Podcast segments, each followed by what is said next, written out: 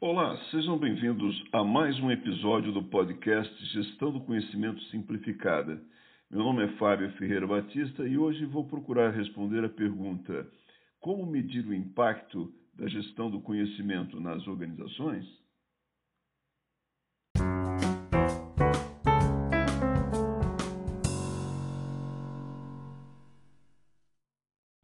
Para responder esta pergunta, vou contar o caso da empresa farmacêutica Hoffmann La Roche. A Hoffmann La Roche é uma empresa farmacêutica criada por Fritz Hoffmann La Roche em 1896 e sua sede é na cidade de Basel, Suíça. Mais conhecida por Roche, atua em todos os segmentos e linhas de saúde, medicina e outros produtos tais como vitaminas, minerais, cosméticos para pele e cabelos, além de exames e diagnósticos. É conhecida também por desenvolver medicamentos para pacientes com doenças graves, como AIDS e câncer.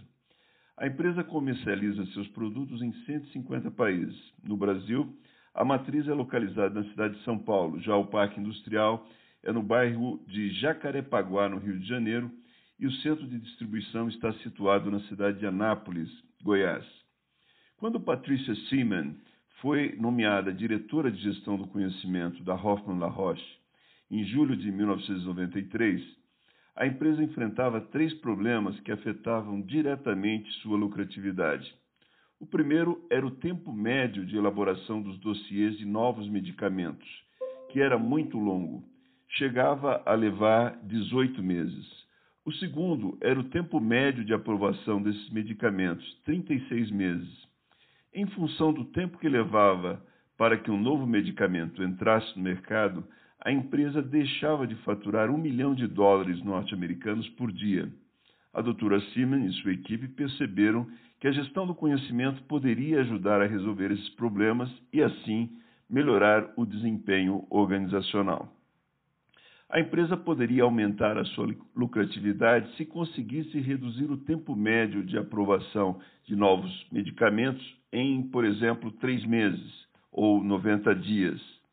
Caso a Hoffman La Roche, como a Hoffman La Roche poderia ganhar um milhão de dólares por dia com o lançamento de um novo medicamento, e tendo em vista que havia 30 drogas em desenvolvimento, o ganho que a empresa previu inicialmente com a redução do prazo de aprovação de novos medicamentos junto ao FDA, que é o Food and Drug Administration, a Anvisa dos Estados Unidos, em 90 dias, era de 2 bilhões e 700 milhões de dólares, ou seja, 30 medicamentos vezes 1 milhão de dólares vezes 90 dias de redução do prazo de aprovação.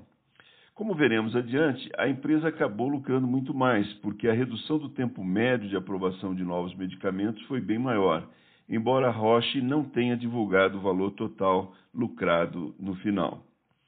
A doutora Patrícia Seaman e a equipe de gestão do conhecimento entenderam que a, o principal insumo do processo de aprovação de novos medicamentos era o conhecimento.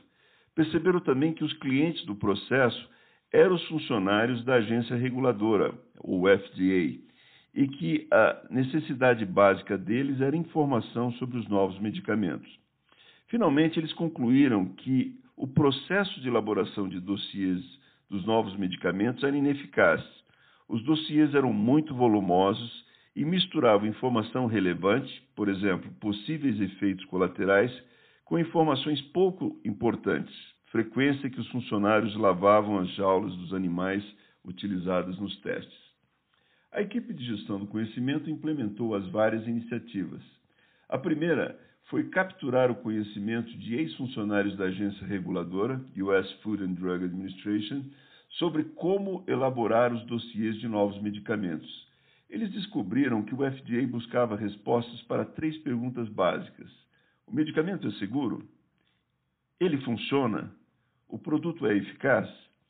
A segunda iniciativa foi identificar os requisitos de agências reguladoras de 20 países onde a Rocha atuava para aprovação de novas drogas.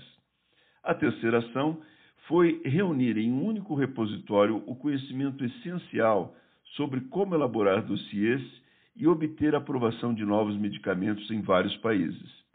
Esta base de conhecimento continha respostas para as perguntas consideradas importantes pelas agências reguladoras. A quarta iniciativa foi o Mapa do Conhecimento, que tinha as seguintes características: indicava os usuários que precisavam acessar conhecimento, mostrava onde o conhecimento podia ser encontrado, identificava tanto o conhecimento tácito, que está na cabeça das pessoas, como o conhecimento explícito, conteúdo de documentos, incluía as páginas amarelas, isto é, um diretório com informações sobre quem são e onde trabalham os detentores do conhecimento essencial da organização, inclusive para a elaboração dos dossiês de novos medicamentos, e cinco, era composto por dois elementos, a árvore de questões e os links de conhecimento. O ponto de partida para a construção do mapa foi o guia de elaboração dos dossiês de novos medicamentos que havia sido preparado com a ajuda dos ex-funcionários da agência reguladora. Esse guia orienta as pessoas a responder às três perguntas básicas sobre o novo medicamento.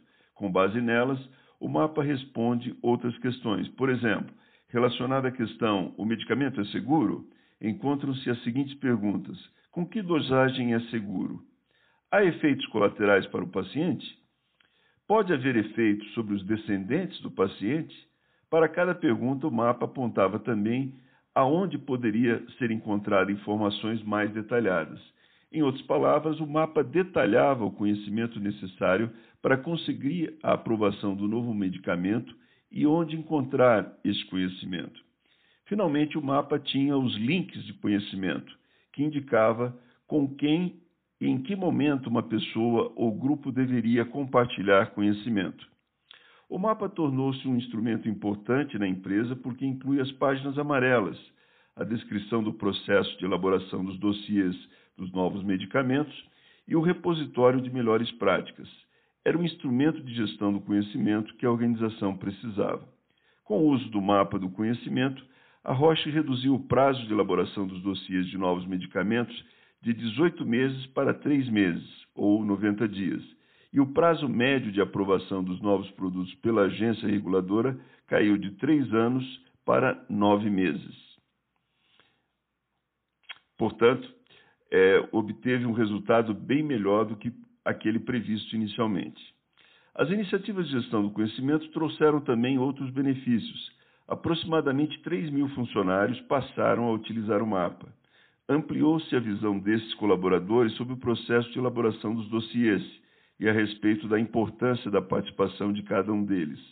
Aumentou a satisfação das pessoas na medida em que elas se sentiram valorizadas por sua inserção como importantes fontes de conhecimento nas páginas amarelas da empresa.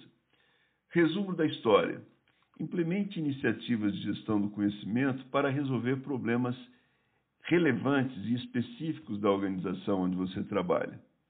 Faça um exercício, reúna a equipe de gestão do conhecimento e converse com eles por onde começar a implementação da gestão do conhecimento. Lembre-se que para que a gestão do conhecimento se torne relevante na organização, é preciso que as iniciativas ajudem a resolver problemas relevantes e específicos relacionados a lacunas de conhecimento.